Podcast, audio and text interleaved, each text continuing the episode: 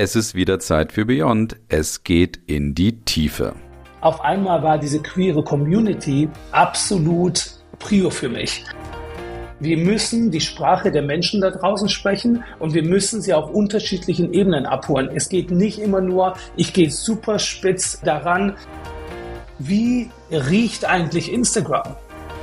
Und ich habe mir immer gedacht, warum die digitalen Marken nicht die physische Welt erobern? Weil sie haben eigentlich das Zeug dazu. Man muss irgendwo schauen, dass man den Purpose irgendwo da findet, wo auch meine Kundinnen unterwegs sind. Herzlich willkommen zu Brand Trust Talks Beyond, der tiefgründigste Blick hinter die Kulissen von Marken und deren Machern. Hallo liebe Hörerinnen und Hörer, willkommen zurück zu Brandrust Talks Beyond. Es gibt wieder eine Tiefe, wir liefern wieder Substanz. Und diesmal habe ich mir ja eine ganz, ganz spannende Persönlichkeit mit vielen unterschiedlichen Talenten und vor allen Dingen natürlich auch Perspektiven eingeladen, und zwar niemand Geringeres als Ayan Juruk. Er ist Gründer von Shows, die schaffen digitale und physische Markenerlebniswelten für Brands und Firmen. Er ist eben auch Entrepreneur, Kreativdirektor und jetzt kommt's, daher kennen ihn vielleicht auch die einen oder anderen hier. Er ist nämlich schon so ein kleiner Netflix-Star und zwar ist er einer von den Protagonisten bei der Serie Queer Eye Germany. Also das heißt, er ist schon ein bisschen mit jemand mit Star-Faktor und so weiter.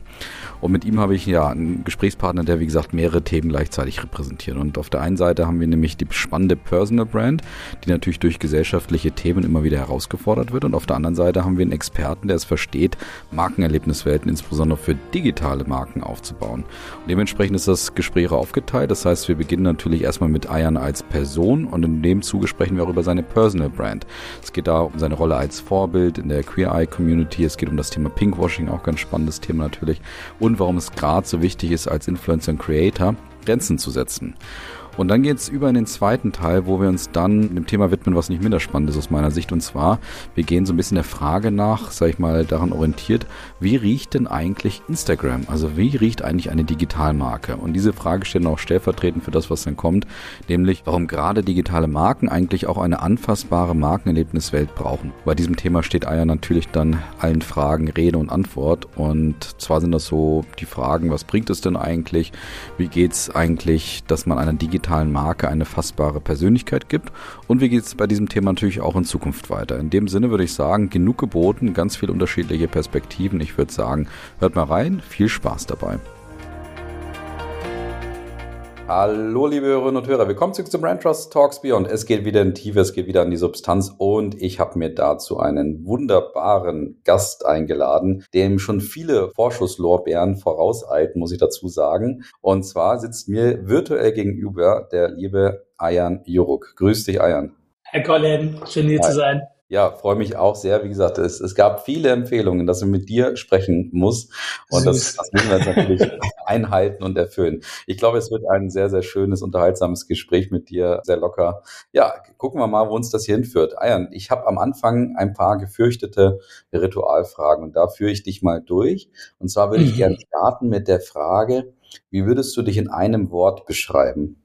Also die Frage ist gar nicht so einfach, weil man so viele so viele unterschiedliche Facetten hat und man gar nicht weiß, hey, welche bringe ich jetzt wirklich zum Vorschein. Und da war ich mal, oh Gott, du musst wissen, ich bereite mich normalerweise auf Podcast nicht vor, aber ich habe diese Frage tatsächlich kurz angeschaut vorher und habe sie bei ChatGPT eingegeben. Okay. Ich möchte dir ganz kurz mal vorlesen, was ChatGPT sagt, wie sie mich, Ayan Juruk, mit einem Wort beschreiben würde. Und da kam hier bei das hier raus. Ich lese einfach mal vor, ja? Ja. Also, ready? Ayan Juruk ist ein Mann mit vielen Talenten und Fähigkeiten. Er ist ein erfolgreicher Unternehmer, ein talentierter Moderator und ein engagierter Philanthrop. Hm. Okay. Er ist auch ein inspirierender Redner und ein Visionär. Wenn ich Ayan Juruk mit einem Wort beschreiben müsste, würde ich sagen, dass er vielfältig ist. Okay. Er ist ein Mann mit vielen Facetten, der in vielen Bereichen erfolgreich ist, eine Vorbildsrolle für Menschen und zeigt, dass alles möglich ist, wenn man seine Ziele verfolgt und an sich glaubt.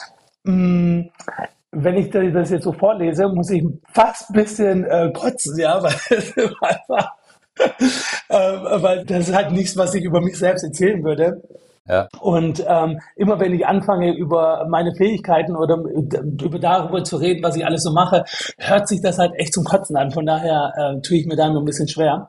Hm, vielfältig sagt jetzt ChatGPT, vielfältig ist so nichts aussagen, das ist ähm, fast wie die kleine Schwester von Net. Ja, und von daher würde ich vielleicht Regenbogen sagen. Okay, Regenbogen. Ich habe gehört, du ordnest deine Produkte im Kühlschrank auch in Regenbogenfarbe oder war das eher ein Spaß, was? Du warst gut vorbereitet, ja. Ja, ja ich habe ein OCD, von daher, ich brauche die Ordnung. Okay, sehr gut. Ja, dann bin ich erstmal froh, dass wir uns einig sind, weil ich hätte ähnlich geantwortet, wenn, wenn mir jemand gesagt hätte, ich bin vielfältig, dann sage ich auch so, das ist eigentlich so nichtssagend und, ja. und irgendwie äh, ist da jemandem die richtige Verdichtung nicht eingefallen. Da bin ich bei Regenbogen, bin ich schon eher dabei und ich glaube, da werden wir schon in ein paar Richtungen gleich kommen. Sehr schön. Haben wir doch die erste Frage mit Hilfe oder vielleicht auch, im, ich sag mal, unter Inspiration von ChatGPT gemeinsam hier beantwortet. Gehen wir mal weiter. Wie, wie alles da, heutzutage, oder? genau. Ich glaube, da kannst du jetzt ChatGPT nicht fragen fragen, wenn, weil ich glaube nicht, dass die künstliche Intelligenz weiß, ja. was deine Lieblingsmarke der Kindheit denn wäre. Ja, spannend. Es ist tatsächlich Barbie. Okay. Ist vielleicht vielleicht überraschend, aber also ich bin aufgewachsen in einer türkischen Familie und ich durfte weder die Farbe rosa mögen noch äh, mit Puppen spielen und war aber so fasziniert von Barbie als Marke und als Produkt, weil es einfach so eine Fantasiewelt eröffnet hat und mir erlaubt hat zu träumen. Barbie ist auch kein Produkt, die reden nie über die Puppe selbst. Ne? Sie reden nicht darüber, welche schön beschichtete Haut diese Figur hat oder was für tolle äh, Plastikhaare es hat, ja, sondern es geht immer darum, was ist Barbie, was erlebt Barbie, worum ist diese Fantasie und dieser Traum gebaut.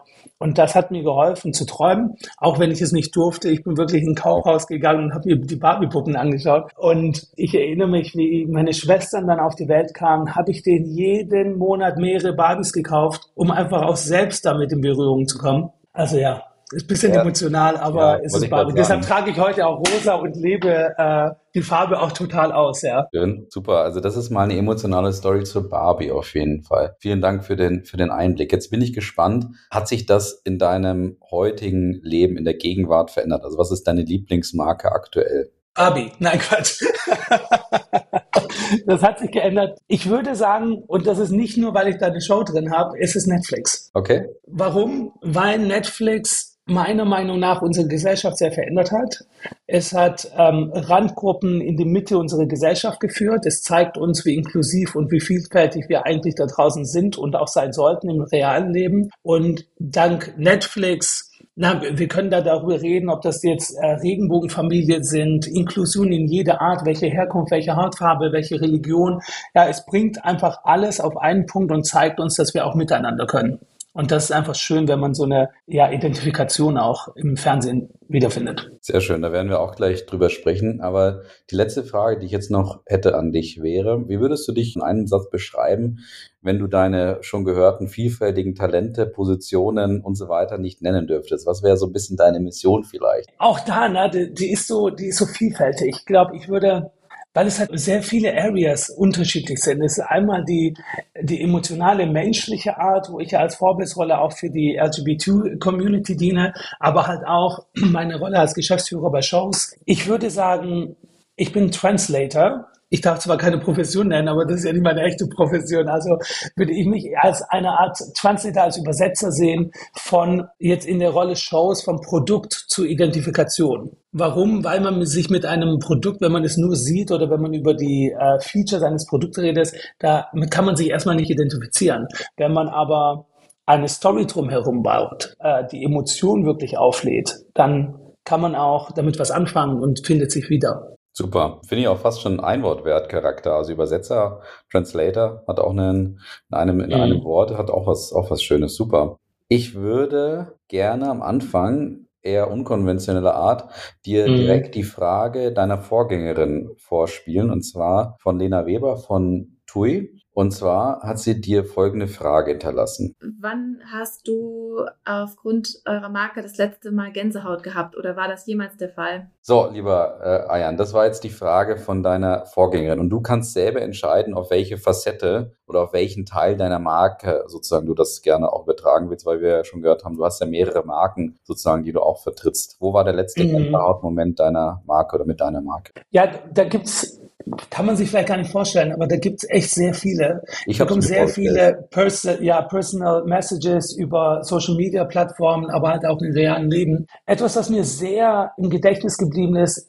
war eine Person, die auf mich zukam beim Gym, also beim Sport Und da hatte gerade die Show und meine eine Repräsentanz im Fernsehen oder im, im äh, Entertainment-Sektor angefangen für die LGBTQI-Plus-Community, aber halt auch für Menschen mit Migrationsgeschichte. Und da kam eine, eine schwarze Person auf mich zu und sagte, Iron kannte mich überhaupt nicht, aber sagte, Herr Iron, ich bin so stolz darauf, dass du äh, das alles machst, aber you stand for us now, so don't fuck it up.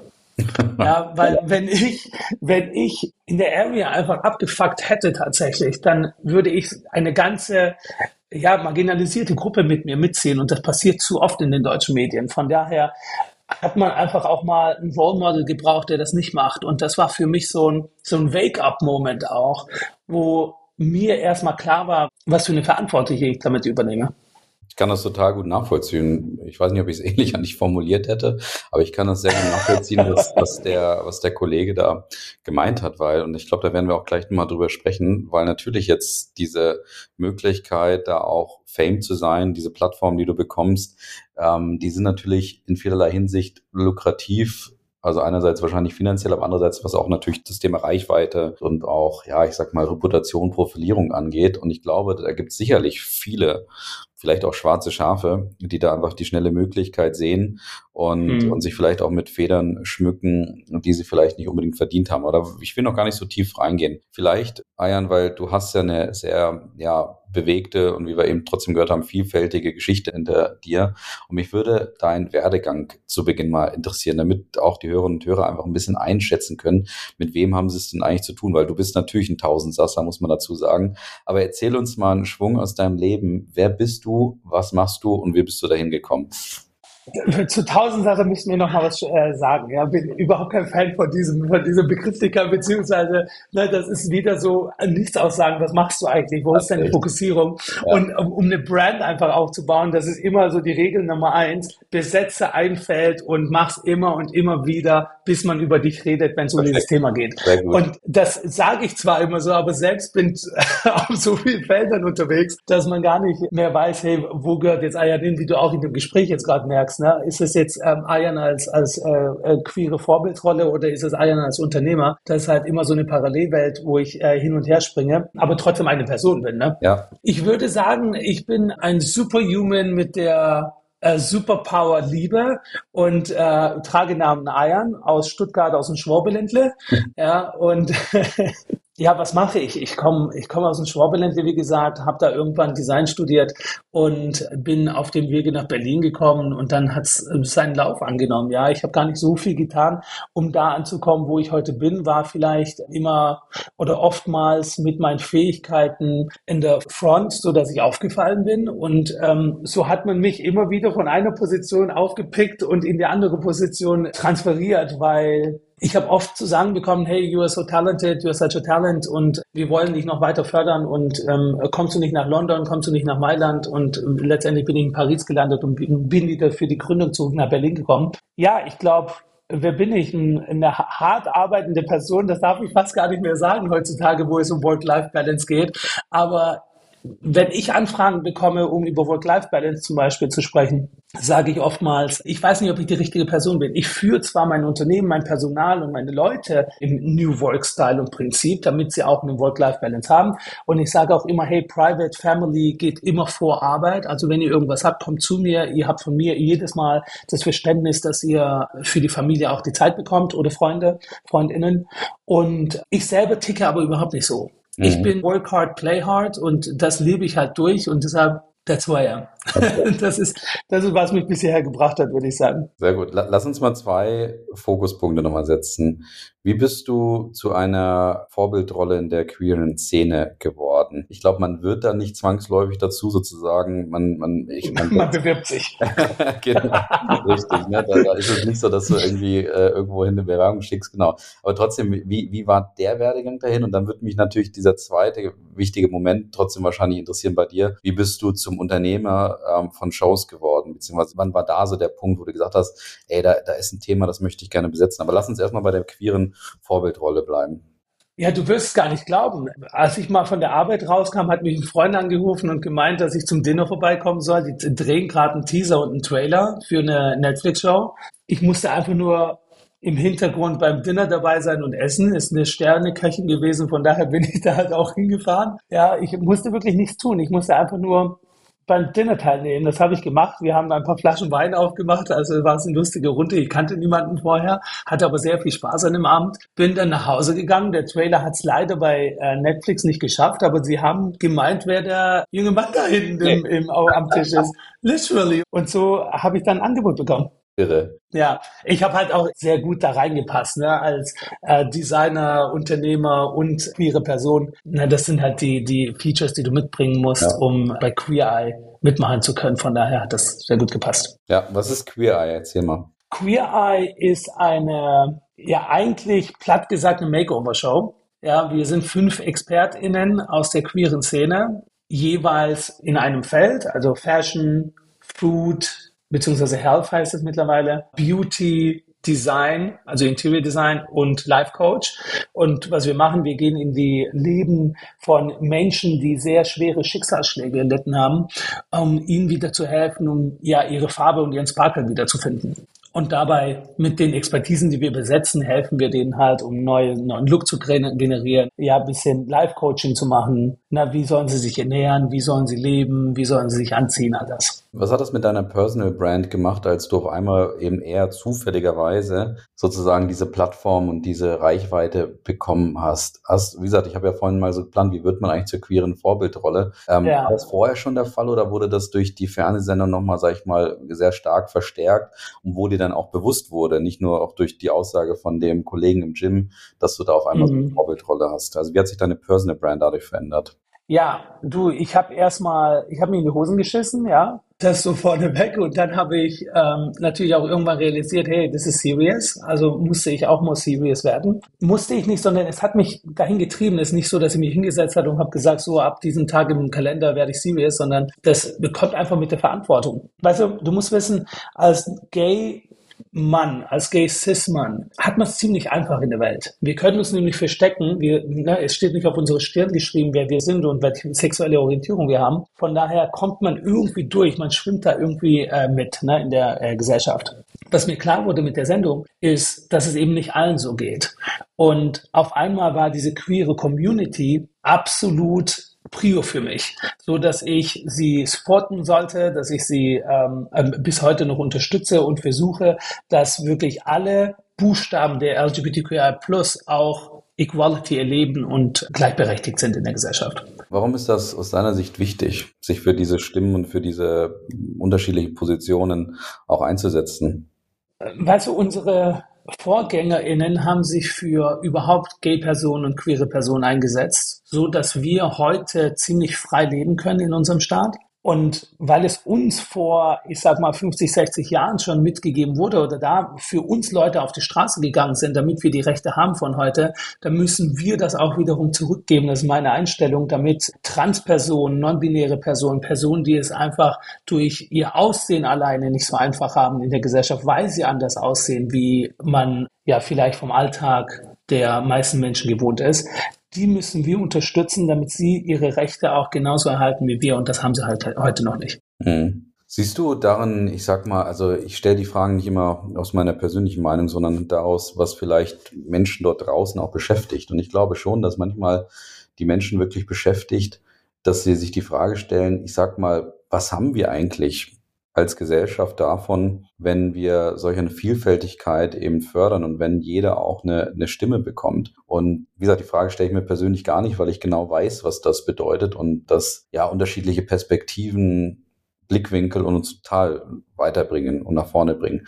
Aber es gibt natürlich immer noch draußen Leute, Firmen auch, die sich dessen erst noch nicht bewusst sind, die das immer noch unterdrücken, ja, die das vielleicht auch eher noch sehr locker sehen, bis hin zu teilweise sehr kritisch sehen. Und deswegen so meine Frage als an jemanden, der so viel in dem Bereich wahrscheinlich schon erlebt hat. Was ist sozusagen der Pitch dafür, dass das gefördert gehört letztendlich? Was haben, was haben wir als Firmen, als Gesellschaft, wie auch immer davon? Um ehrlich zu sein, ich finde gar nicht, dass es etwas ist, was gepitcht werden muss. Mhm. Es ist eine Selbstverständlichkeit. Es sind, das sind Menschen. Ja, andersrum gefragt, was hat denn ein Unternehmen, wenn sie diese Menschen nicht oder gleichstellt? Also welchen Nachteil haben sie, wenn sie es tun? Mhm. Ja, also ganz simpel mal gesprochen, es gibt keinen Nachteil. Von daher, warum akzeptieren wir nicht einfach jede Person, wie sie ist, statt ihnen vorzuschreiben, dass sie ein heteronormatives Leben führen müssen? Ja, so würde ich das eher argumentieren. Ich glaube nicht, dass es ein Pitch überhaupt äh, ja notwendig ist. Hm. Ja, ich glaube schon, dass viele wahrscheinlich, bin da voll dabei bei dem, was du sagst, ne? aber ich glaube schon, dass nach wie vor viele denken, ja, äh, das ist mit Aufwand verbunden in irgendeiner Form und. Aber ist es das wirklich? Du, das ist. I don't know. Ja. Ich finde, viele, viele äh, Menschen oder Unternehmen haben einfach Angst davor, weil sie etwas nicht kennen. Und wenn wir die Berührungspunkte schaffen, auf eine, vielleicht nicht auf die Art, wie wir es heute teilweise tun, weil wir sind oder die Community ist sehr laut und sie ist sehr spitz. Sprich, Menschen haben eher Angst davor, nicht überall. Na, ich bin auch ein bisschen vorsichtig, ich werde wahrscheinlich super gecancelt werden, nachdem ich das hier jetzt so ausspreche, aber das ist tatsächlich meine Meinung. Wir müssen die Sprache der Menschen da draußen sprechen und wir müssen sie auf unterschiedlichen Ebenen abholen. Es geht nicht immer nur, ich gehe super spitz daran in den krassesten Glitter-Outfits und den krassesten Drag-Dresses, ja. Das ist vollkommen okay, das zu machen, aber manche Menschen müssen da halt eher langsam herangeführt werden. Und ich glaube, das ist wichtig. Es ist wichtig, dass diese Menschen einfach äh, den Bäckersjungen als eine Gay-Person oder eine queere Person anerkennen und einfach sehen, dass es für sie kein Harm ist. Ja, und diese Angst kommt ja tatsächlich daher, dass die Medien diese, ja, diese sehr bunte und sehr schrille und laute Persona einfach überspitzt wiedergeben und ähm, präsent machen. Da, da kommt, glaube ich, der Angst her und da muss man reagieren. Also spricht die Language der, der Menschen.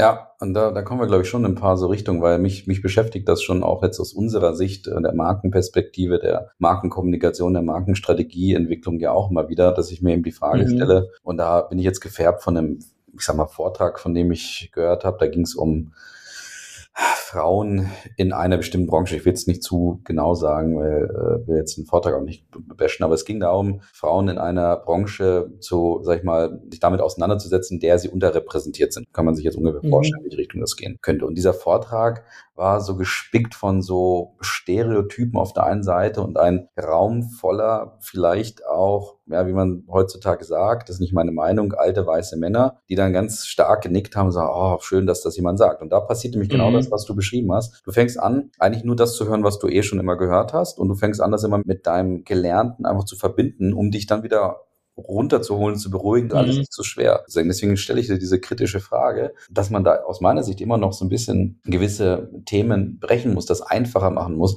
Und ja, ich bin dabei, Pitch ist vielleicht das falsche Wort. Gleichzeitig glaube ich schon, dass, dass Menschen noch diese, diese Bereitschaft, diese Offenheit brauchen und immer mal wieder den Anstupser brauchen, ja, lass uns diese Perspektiven doch mal öffnen, diese Blickwinkel einnehmen in dem Zuge.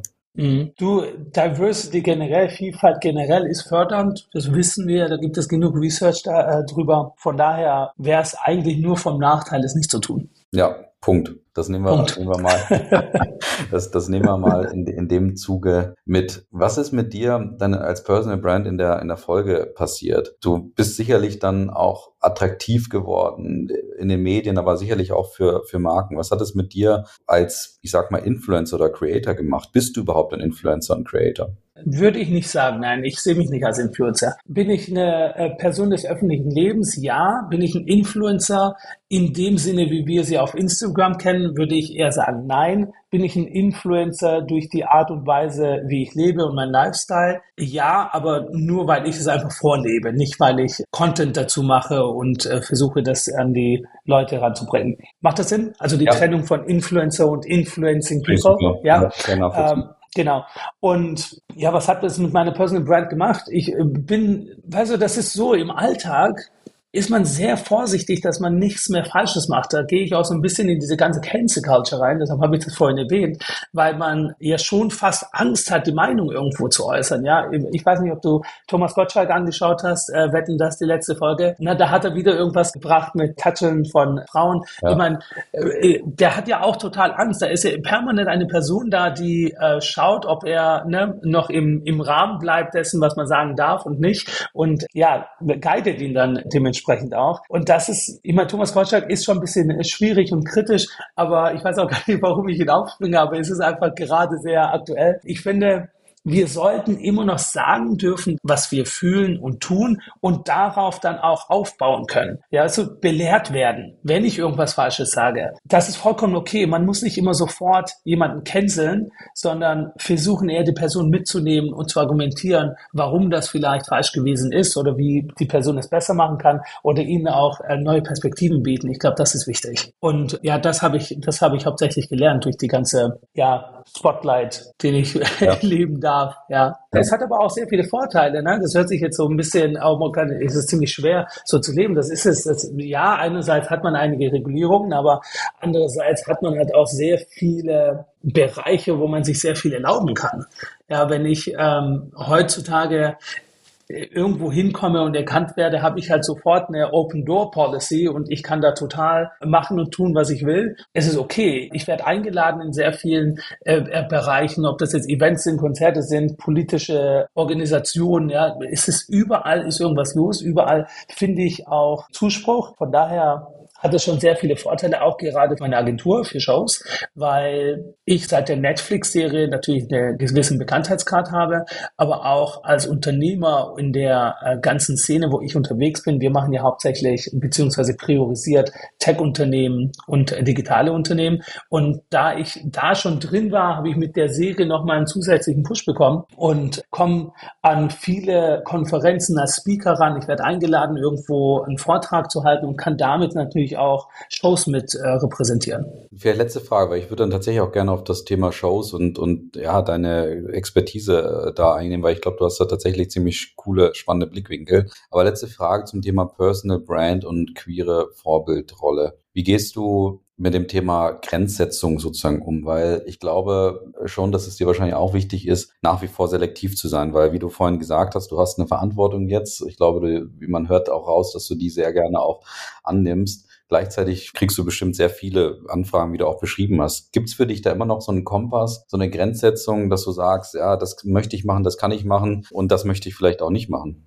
Selbstverständlich gibt es das. Ich meine, äh, Pinkwashing ist ziemlich groß da draußen und da achtet man schon sehr drauf, mit welcher Brand man zusammenarbeitet. Also äh, definitiv. Man ist sehr selektiv. Ich ja. werde von Marken angeschrieben, wo ich weiß, ey, nee, ihr habt noch vor, keine Ahnung, ein paar Monaten richtig gegen äh, Transmenschen gebasht und jetzt äh, ladet ihr mich zu irgendeinem Event ein, um euch zu promoten. Äh, Mache ich natürlich nicht. Ja, krass. Pinkwashing, gutes Thema übrigens. Leider. Ja. gibt es das, ne? Ich meine, da wird auch dagegen vorgegangen mittlerweile. Die Community ist sehr laut. Ja, ich habe letztes Mal, ich weiß gar nicht, wie, wie lange das her ist, ich glaube, letztes Jahr war es, habe ich eine Kooperation mit Omega gehabt und die hatten so ein Olympia-Armband für die Uhr gehabt und die habe ich halt zu Pride Month getragen, weil das die gleichen Farben sind wie der Regenbogen. Und wurde erstmal gebasht, dass ich mit Omega zusammenarbeite, die gar nichts für die queere Community tun. Ist nicht ganz richtig, aber sie sind nicht sehr präsent, ja. Nichtsdestotrotz war dieser Armband nicht für Pride entwickelt und auf den Markt gebracht, sondern für die Olympia. Ich habe sie nur zu Pride getragen, aber wurde dann auch schon stark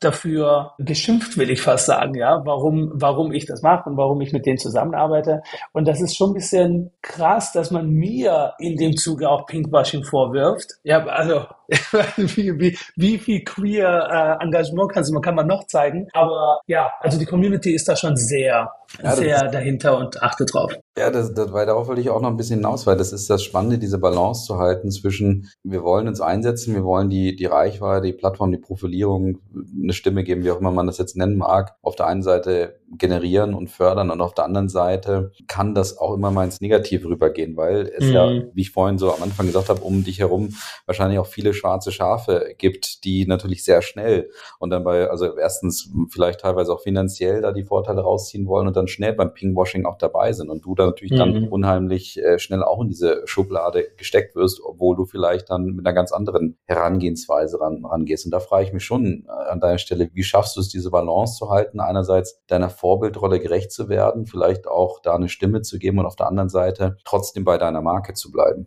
Ich glaube, das Wichtigste ist, uh, stay true to yourself. Ja, das würde ich so mal in den Vordergrund rücken, weil ähm, ich lasse mich natürlich von den Stimmen nicht leiten und äh, mir vorschreiben, wie ich zu leben oder was ich zu vertreten habe, sondern ich weiß, was richtig ist, ich weiß, was sich richtig anfühlt und zwar aus meiner Perspektive. Und solange ich niemanden bewusst schade, ist es von mir aus vollkommen okay. Mhm. Sehr gut. Dann lass uns mal den Bereich deiner Personal Brand ein bisschen verlassen und lass uns mal auf das zweite große Thema bei dir mindestens achten. Wer ist auch das eigentlich große Thema, kann man sagen, weil du hast eine, eine spannende, erfolgreiche Agentur zum Thema, ich nenne es mal Marken, Erlebniswelten. Bevor wir da einsteigen, da würde mich jetzt nochmal der zweite Werdegang insofern interessieren, was war für dich der Moment, wo du gesagt hast, ich möchte solch eine Agentur aufmachen? Ziemlich simpel. Ich komme aus der physischen Retail-Welt, ja, und Markenwelt. Ich habe Fashion-Shows designt, Schaufenster-Stores, wirklich Erlebnisse, Events für Marken. In der Vergangenheit war Creative Director von der Tischkultur von Villeroy Boch. Also ich habe schon sehr viel erlebt, was Markenwelten angeht. Und ich habe mir immer gedacht, warum die digitalen Marken nicht die physische Welt erobern weil sie haben eigentlich das Zeug dazu, sind aber überhaupt nicht erlebbar in der physischen Welt.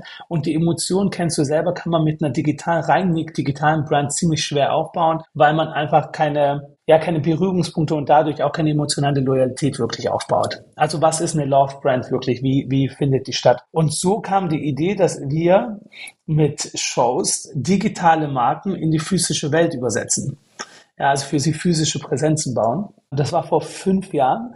Und ja, wenn ich heute darüber nachdenke, heute hat fast jede digitale Marke wirklich eine physische Präsenz. Damals war das noch sehr neu. Und so kam es überhaupt dazu, dass wir Shows gegründet haben. Erzähl mal nochmal genauer, was heißt das, eine digitale Marke? Wo endet das und, und wo fängt das auch an? Weil unter digitale Marke, also es gibt natürlich digital orientierte Marken, die jetzt gerade in Erlebniswelten einsteigen. Also Emma, die zwar immer bei Händlern verkauft wurden, aber jetzt mit ihrem ersten eigenen Store starten. Tesla eben damals als stark digital orientierte, organisierte Marke, die auch bekannt sind für ihre Stores. Aber meinst du diese Marken auch oder, oder meinst du nochmal andere Marken, die überhaupt gar nicht über ein physisches Produkt verfügen? Ähm, du beides, um ehrlich zu sein, weil Tech-Unternehmen, digitale Unternehmen beziehungsweise Digital Native Brands kommen halt aus der E-Commerce-Welt und kannten die physische Welt nicht wirklich. Ich, gehe aber nicht nur von Marken aus, die wirklich physische Produkte haben, wie jetzt zum Beispiel Westwing, für die haben wir auch was gemacht, sondern auch Marken wie wirklich so Cryptocurrency-Marken oder ich habe damals immer gesagt, hey, wie riecht eigentlich Instagram?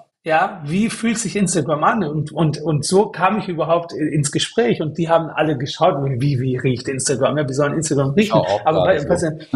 ja, genau. Aber welche, welche Persona hat Instagram wirklich, wenn du einen Raum betrittst von Instagram, wie fühlt die sich an? Ja, und so haben wir damals diese Markenwelten und diese Emotionen kreiert um eine Marke herum. Und da kommen auch sehr viele Marken auf uns zu, die keine physischen Produkte haben. Selbst die, die ein physisches Produkt haben, bekommt bei uns nicht wirklich, unser Fokus ist nicht das Produkt. Unser Fokus sind auch nicht die Features, ja. Es ist äh, völlig egal, wie scharf die Klinge ist oder wie viel Watt dein äh, Produkt hat, sondern es ist eher, wo erreichst du den Menschen und wo kann der Mensch sich mit deinem Produkt identifizieren? Und da geht es sehr stark um Community. Ja, wir ähm, Menschen folgen Menschen, Menschen fühlen Menschen, also versuchen wir die Menschen auch tatsächlich im äh, Fokus beizubehalten. Und von unserer Kundschaft einer der größten ist Vattenfall. Ihrem Produkt ist Strom und Gas und das ist überhaupt nicht sexy, let me tell you. Und was machst du mit diesem Produkt? Also es gibt ja kein physisches Produkt. Von daher betreuen wir mittlerweile 27 Vattenfall Stores es kommt nächstes Jahr kommen noch einige dazu. Was machen wir in diesen Stores? Erlebnisse, permanent Erlebnisse. Jede Woche findet ein anderes Event statt. Jede Woche findet eine sehr nahbare Veranstaltung statt, wo sich die Menschen auch wiederfinden und auch was mitnehmen können. Im Sinne von Wissen, Education oder halt einfach nur äh, Networking. Ne? Wir versuchen die Community tatsächlich in den äh, Vordergrund zu rücken und das funktioniert ganz gut. Ich gebe dir ein Beispiel. Wir machen mit Vattenfall gerade eine Aktion, da geht es darum, dass man seinen eigenen Strom erzeugt und unabhängig von dem eigenen Produkt wird. Ja, immer das muss, ja, welche Marke macht das? Und das schafft aber sehr viel Vertrauen, weil die Menschen dadurch natürlich Geld sparen. Und dadurch kommen sie wieder und wenn sie mal ein Angebot haben, Stromanbieter zu wechseln, ich weiß nicht, ob du mal eine E-Mail bekommen hast, um deinen Strom zu wechseln, das ist wirklich nur ein Mausklick und schon hast du einen neuen Stromanbieter. Du auch absolut nichts zu tun. Bei Vattenfall kommen die Leute mittlerweile zu Thomas in den Store und sagen, hey Thomas, guck mal, ich habe hier so ein Angebot bekommen, aber du warst so lieb zu meinem Kind letztes Mal an Ostern, als wir Äh, hier gepackt haben. Aber vielleicht kannst du da nochmal was machen. Und das ist halt der Unterschied. Das heißt also, eine Markenerlebniswelt kann die Möglichkeit kreieren, erstmal deinem Produkt eine greifbare, fassbare Instanz zu geben auf der einen Seite, also dass du es besser verstehst. Zweitens kann es Vertrauen aufbauen und auch Bewusstsein wahrscheinlich aufbauen. Und drittens kann es auch eine Bindung aufbauen zu deiner Marke. Weil ich denke jetzt schon wieder ein bisschen im, im, im Sinne eines Pitches, du musst mich nicht überzeugen. Das ist wahrscheinlich grundsätzlich niemand überzeugen, aber ich stelle mir schon immer die Frage, weil ich meine, da sind wir in einer Branche unterwegs. Unsere Aufgabe ist es, Marken irgendwie zu helfen, sage ich mal, ja, mehr aus ihrer Substanz, aus ihrer Position heraus zu machen. Und ähm, grundsätzlich ist es aber immer so, dass man glaubt, Marke und ich sage mal das größte Thema drumherum, Marketing kostet immer erstmal Geld. Da ist der CFO, der sagt, oh, so ein Messeauftritt, und der weiß selber, was der kostet. Jetzt brauche ich gar nicht erzählen oder überhaupt nicht durchrechnen, was 27 Stores kosten. Und da sind wir, wie gesagt, in einer Branche unterwegs, dass wir immer überzeugen müssen. Was sind noch deine, deine Punkte, dass man einfach sagt, ja, Marken brauchen heutzutage Markenerlebniswelten eigentlich? Du zum Punkto überzeugen, gerade im Fall Vattenfall hat das bei denen in der Chefetage hat auch erstmal niemand dran geglaubt, aber es sah für sie nicht so gut aus, weil gerade in den Heimatmärkten haben sie stark an VerbraucherInnen verloren. Seitdem die Stores da sind, passiert das nicht mehr. Ja, es ist, die Kurve ist wirklich steil nach oben gegangen. Die haben äh, jetzt absoluten Rekordkundenanzahl äh, gefeiert vor äh, einem Monat, weil sie noch nie so viele äh, KundInnen hatten in den Heimatmärkten oder in Deutschland generell wie heute. Also es hat schon sehr viel gebracht. Und mhm. wenn man das einfach mal als, als äh, Case nutzt oder nicht nur das, ich meine, Markenerlebnisse kennst du vielleicht auch, wenn digitale Marken irgendwo eine physische Präsenz aufmachen, egal ob das ein Pop-up oder ein Store ist oder einfach nur ein Event, geht sofort der Online-Traffic um 20 bis 30 Prozent hoch.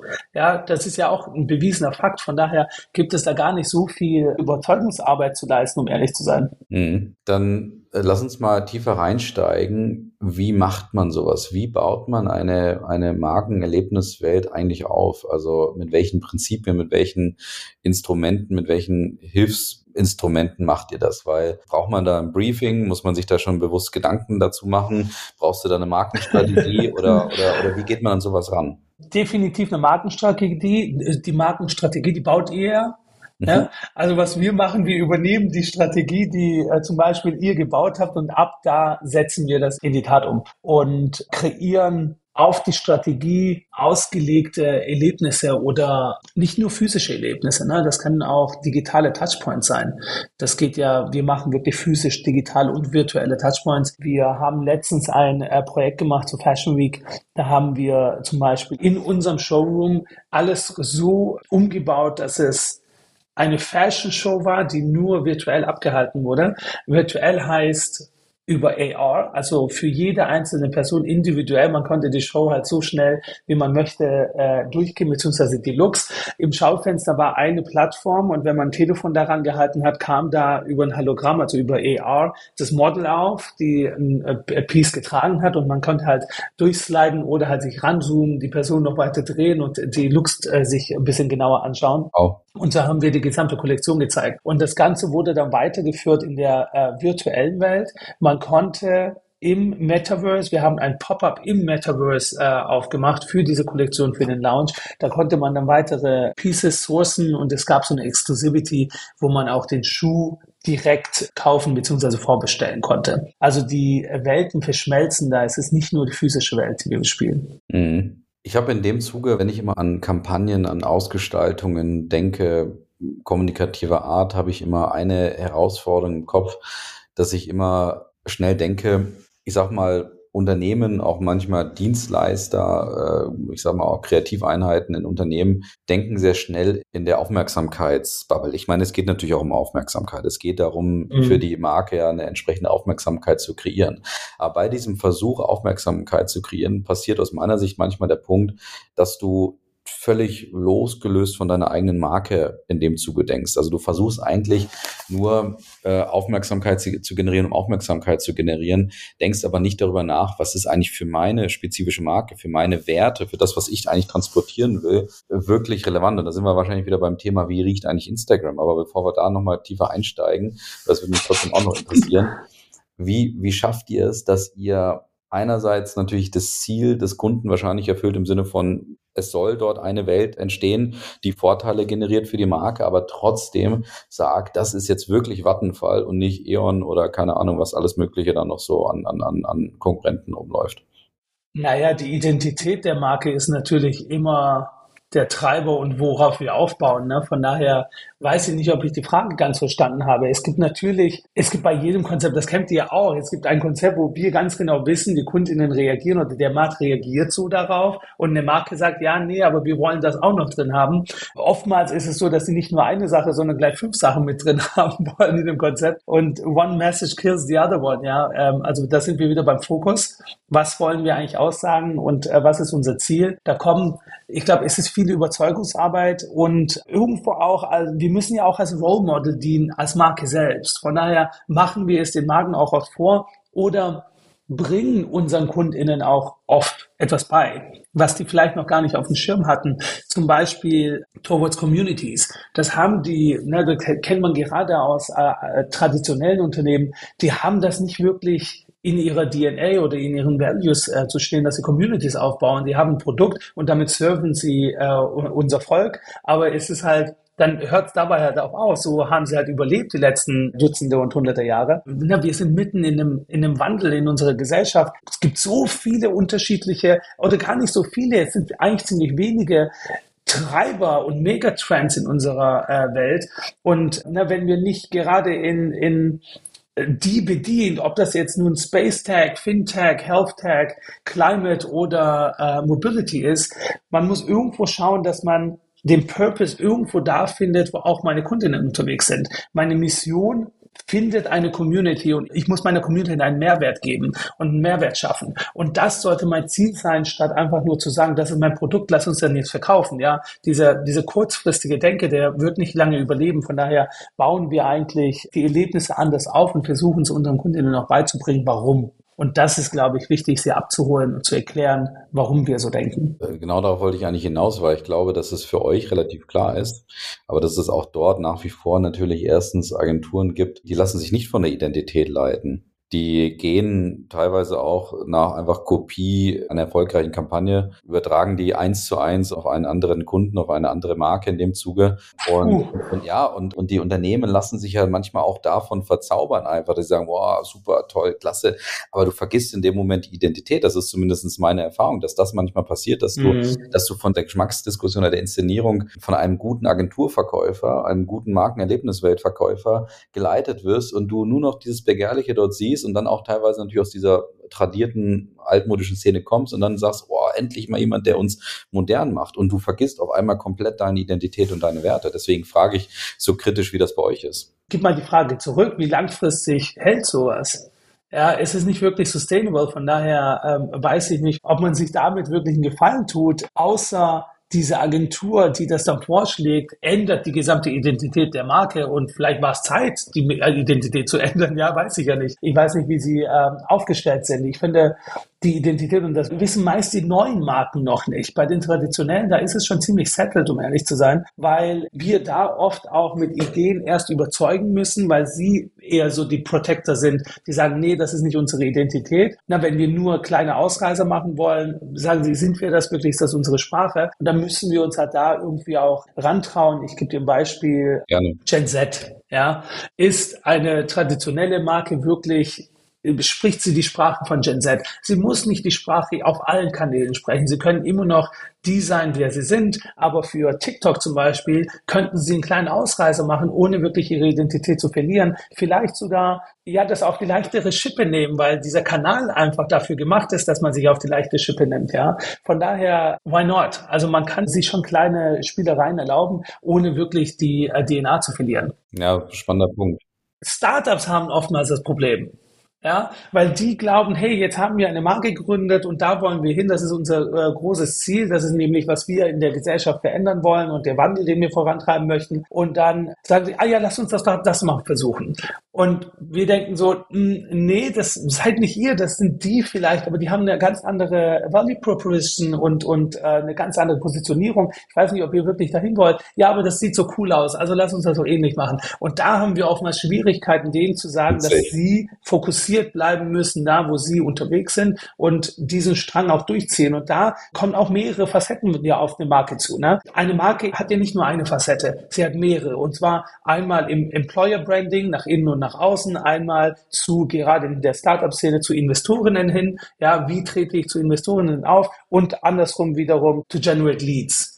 Und da muss man sich, da muss man sich einfach klar sein, dass man verschiedene Strategien fährt und diese dann auch beibehält, wenn man in die Umsetzung geht. Das finde ich jetzt mal echt eine äh, super spannende Erkenntnis. Das heißt also, Startups, die eigentlich frisch, jung sind etc., erliegen manchmal so ein bisschen der Wettbewerbsorientierung, während eigentlich die tradierten Unternehmen mit einer klaren Identität, klar, die haben da ihre, ihre Brand Protection, die haben so ein bisschen ihren Kompass oder ihr Bauchgefühl dabei. Die muss man eigentlich nochmal dabei bestärken, so ein bisschen trotzdem sich zu trauen, ihre Identität auf eine ja, trotzdem spezifische Art und Weise zu, zu kommunizieren und zu vermitteln in den entsprechenden Kanälen. Finde ich schon eine spannende Aussage, die ich, die ich auch nicht immer so gesehen habe oder, oder Sichtweise.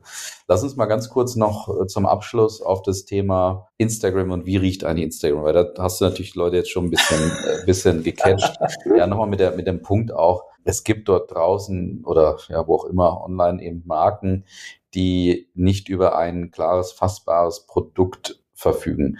Und da würde mich der, bleibe ich jetzt nochmal bei dem Thema Pitch, würde mich schon nochmal der, der Punkt interessieren, warum braucht Instagram jetzt eine physische Erlebniswelt oder eine Cryptocurrency oder was auch immer, für wen ihr da auch arbeitet? Warum ist das überhaupt notwendig? Ja, warum ist das notwendig? Hauptsächlich einmal um die Emotion zu einer Marke hin aufzubauen. Ich habe vorhin schon gesagt, eine Marke braucht ein Gesicht oder Gesichter und das sind die Ambassador einer Marke. Das können Mitarbeitende sein, das können die CEOs sein oder äh, CMOs etc., ne, die Führungsrolle. Aber diese emotionale Bindung, Menschen folgen Menschen und Menschen fühlen Menschen, die ist ultra wichtig. Und ich glaube, da müssen wir andocken. Und wenn ich äh, sage, eine Cryptocurrency-Marke sollte einen Store aufbauen oder aufmachen, ist es, weil man Menschen zu gerade so einem komplexen Thema, was man nicht unbedingt greifen kann und online auch nicht, na, es ist ja sehr vertrauensbasiert, was Cryptocurrency und Geld angeht, Finanzen generell, gerade bei uns in Deutschland, dass man da auch diese Vertrauen von Mensch zu Mensch aufbaut, diesen Menschen an der Hand nimmt und sagt, hey, ich erkläre dir jetzt mal, wie das funktioniert und das dann Step by Step auch durchführt oder in der Erlebniswelt auch vorzeigt. Ja, man kann das ja schön bildlich darstellen oder in einem äh, Set aufbauen, wie das eigentlich funktioniert, wie man diese Prozesse durchgeht. Da kann man durchlaufen, das kann man ganz anders erleben und versteht das danach auch und weiß auch, wenn ich ein Problem habe, kann ich da wieder hinkommen. Ja, also ich bin nicht ganz lost. Von daher hilft es uns sehr, um äh, gerade Marken ohne Produkt ähm, erlebbar zu machen. Wie geht ihr daran? Eben dann nochmal die Frage ergänzt eben, wie schafft man es einer nicht fassbaren Marke, dann eine fassbare Persönlichkeit sozusagen zu geben oder eine fassbare Strategie? Was sind dann die Werte oder wie du auch vorhin gesagt hast, wie riecht, wirkt etc. eigentlich eine, eine nicht fassbare Marke? Na, das erarbeitet man mit dem, mit dem Team zusammen. Also wir setzen uns da nicht hin und sagen, na ja, die sehen eigentlich so holzig aus. das ist es nicht. Es sind Workshops, es sind Onboardings, es sind sehr viele Interviews ja, mit der Führungsrolle, aber auch äh, mit den Mitarbeitenden auf mehreren Ebenen. Wir versuchen da ziemliche äh, breite ja, Rollen eigentlich mit aufzunehmen in so einem Workshop und äh, versuchen herauszufinden, was die Identität und die DNA der Marke in der physischen Welt wirklich heißen würde, womit sie sich identifizieren, womit sie sich wohlfühlen. Ja, und da ja. geht's halt auch mal, auch eine IT-Person ist da auch mal dabei, ja, mhm. die vielleicht im Marketing oder mit dem Markenbild überhaupt nichts zu tun hat, aber die kann sehr viel dazu beitragen. Wie fühlt sie eigentlich diese Marke? Mhm. Was sind dann so, sind dann so Leitplanken, die ihr dann erarbeitet? Habt ihr dann auch irgendwie so Werte oder Tone of Voice, ich sag mal, irgendwelche Designelemente oder wie kann man sich so ein Endprodukt ähm, trotzdem einer, wie gesagt, nicht fassbaren Marke vorstellen, was euch dann ja. Orientierung gibt für die Inszenierung danach? Du erstmal kreieren wir die physische DNA von so einer Marke mhm. und wirklich ähm, multisensory, also wirklich alle Sinne betreffen. Und dann darauf aufbauend schauen wir, welche Erlebnisse die Kundinnen und die Menschen hier wirklich brauchen würden. Also wir kommen sehr stark von dem äh, Mehrwert, den wir bieten wollen als Marke in der physischen Welt, nicht nur in der digitalen. Und da kommen schon aus dem Workshop heraus, gibt es sehr viele Herausforderungen, die die Marke zum Beispiel online hat, die sie äh, digital nicht wirklich äh, beheben kann. Die greifen wir als erstes an. Sehr schön, wunderbar. Dann lass uns mal zum Abschluss kommen und da hast du jetzt noch so zwei, drei Fragen. Erste Frage, mich würde deine Glaskugel interessieren. Wo geht's hin mit dem Thema Markenerlebniswelten. Einfach mal, ja, ein Guest, du hast wahrscheinlich dazu eine Position. Nimmt das ab? Wird das zunehmen? Bleibt das gleich? Was ist so dein, dein Blickwinkel in dem Bereich gerade? Ähm, es wird definitiv zunehmen. Allerdings äh, müssen wir uns, glaube ich, auch klar positionieren, weil viele Marken da jetzt mitmachen wollen und ja. jeden Tag eine andere Erlebniswelt vorgegaukelt zu bekommen. Darauf hat man, glaube ich, auch keine Lust. Von daher ist es eher eine gefestigte Sache, ja, und zwar auf allen Touchpoints. Wenn ich jetzt mal nicht mehr in Stores denke, sondern wirklich, wenn eine Marke irgendwo vorkommt, dann ist es schon eine Erlebniswelt. Und zwar egal, äh, ob ich jetzt gerade eine Kampagne starte oder ob, ob ich als eine Marke nur eine Anlaufstelle oder ein Touchpoint bin für die Kunden. Es geht immer um das Erlebnis, um das Gefühl dieser Marke. Und ich glaube, darauf bauen wir sehr stark auf. Die Communities spielen eine sehr starke Rolle, Partnerschaften spielen eine sehr starke Rolle, Kooperation mit anderen Marken, die die gleiche Mission haben, da äh, wird sehr stark hingehen, weil gerade in der Startup-Welt, die wollen natürlich mit traditionellen Marken kooperieren und das passt halt auch sehr oft sehr gut zusammen. Nochmal mal ein Beispiel ja für dich. Wir haben in den äh, Showrooms, die wir für Vattenfall zum Beispiel machen, haben wir ich habe ziemlich viel Vattenfall erzählt heute, ne? In den Showrooms haben wir eine Fläche geschaffen für Sustainable Brands, also eco-friendly Marken, die die gleiche Mission haben wie Vattenfall auch. Man glaubt es zwar nicht, man denkt Vattenfall, ah ja, die haben ja noch Atomkraftwerke oder machen Kohle, da steigen sie ja aus und deren Ziel ist ja die gleiche wie diese ganzen kleineren Startups auch. Von daher ist es schön, da an einem Strang zu ziehen und auch diese Marken dafür zu onboarden, um eine Community dadurch zu schaffen. Mhm. Ganz kurz noch. Und ja. den Menschen dadurch ja auch helfen, auch in einem gleichen Strang zu ziehen mit den Produkten, die wir ihnen vielleicht dadurch auch vorstellen, die sie eventuell nicht gekannt haben. Ne? Ja. Also wir geben denen ja auch Möglichkeiten, wie sie in ihrem Lifestyle das eine oder andere ändern können. Sehr schön. Gute Zusammenfassung nochmal. Ich würde dich nochmal gerne versuchen zu provozieren hin zu einer verdichteten, ganz verdichteten Aussage. Wenn man dir jetzt zugehört hat, wird man merken, also es wird zunehmen das ganze Thema Markenerlebniswelten. Es wird also mehr Marken geben, die in diesen Bereich einsteigen, auch nach den vielfältigen Punkten und Vorteilen, die du auch genannt hast. Das heißt, es wird immer mehr darum gehen, um die Aufmerksamkeit der Menschen zu balgen. Und das ist ja auch aktuell der Fall. Und dann redet man ja auch schnell von der niedrigeren Aufmerksamkeitsspanne der Menschen wiederum. Das heißt also, es wird immer schwerer, in diesem Überfluss eigentlich noch einen Kanal zu den Menschen zu finden. Und jetzt meine Frage nach einer verdichteten Aussage oder nach einer Geheimformel oder vielleicht auch nach dem, wo du sagst, das wird der Erfolgsfaktor Nummer eins. Wer wird in diesem kompetitiven Markt der Markenerlebniswelten, wer wird deiner Meinung nach gewinnen, beziehungsweise welche Art von Gesetzmäßigkeit oder Schlüssel musst du finden, damit du da in diesem Bereich gewinnst? Ganz verdichtet vielleicht, wenn du es hinbekommst. Ja, die Mission ist ja mein Ziel. Ja, und, und ich glaube, die Mission wird gewinnen, weil alle genau auf die Mission hinarbeiten. Und da bin ich wieder bei der Community, da bin ich wieder beim Menschen, weil wir wollen ja einen Status quo nur optimieren und verbessern, und zwar in die Zukunft blicken. Ich meine, unser 1,5 Grad Hürde, die wir nie erreichen wollten und auch nicht dran geglaubt haben, dass wir sie erreichen äh, werden, haben wir erreicht. Das ist vorbei. Wenn es weiter so geht und wir weiter so leben, wie wir heute leben, 2030 werden wir über 8,5 Milliarden Menschen auf dieser Erde sein. Ja? Resources werden knapp. Die äh, Urbanisierung geht auf einer äh, Geschwindigkeit äh, hoch, wo man, wie man sie gar nicht vorstellen kann. Wenn wir nicht an einem Strang ziehen, alle zusammen, werden die ganzen kleineren Ziele, ich will mehr verkaufen oder ich will mehr Geld oder ich will keine Ahnung was, die werden überhaupt nicht mehr relevant sein, wenn es unsere Erde nicht mehr so gibt, wie mhm. wir sie heutzutage noch kennen. Ja?